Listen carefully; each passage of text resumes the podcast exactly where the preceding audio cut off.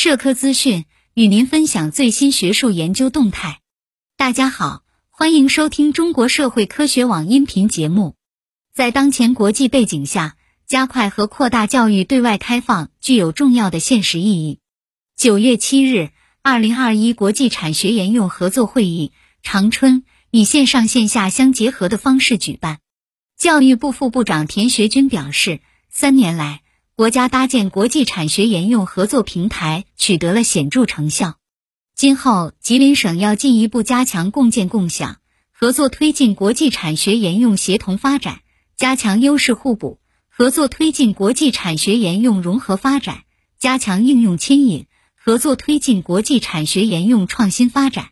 与会学者表示，吉林省要继续加大力度支持国际产学研用合作，推动重大科技创新与成果转化应用，在国际产学研用合作平台框架下，深化中外导师联合培养人才机制，为我国加快和扩大教育对外开放贡献吉林力量，同时为推进吉林实现全面振兴、全方位振兴提供智力保障。会议期间。吉林省高校与俄罗斯、乌克兰、韩国等国高校和科研院所在前沿科学研究、高水平科技研发平台建设、高新科技成果转化和产业化等方面达成十项签约成果，揭牌成立六个联合研究中心、国际联合实验室，协同创新公共平台，并启动了吉林省高等教育全球合作共建共享机制。会议由中国教育部。吉林省人民政府指导，中国教育部学校规划建设发展中心主办。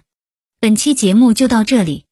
如果您想收听更多音频节目，获取更多学术资讯，请关注和订阅中国社会科学网。